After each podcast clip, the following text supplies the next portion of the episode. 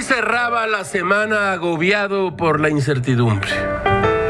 Así, en general, incertidumbre y agobio.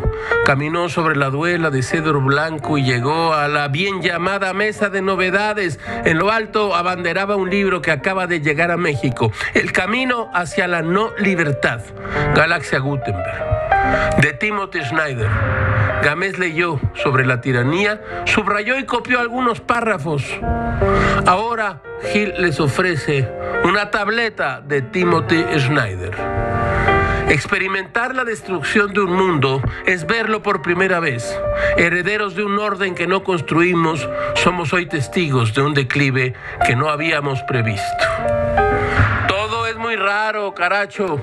Como diría en el año de 1770 Oliver Goldsmith, mal le irá a la tierra, presa de todos los males, si se acumula la riqueza y los hombres decaen.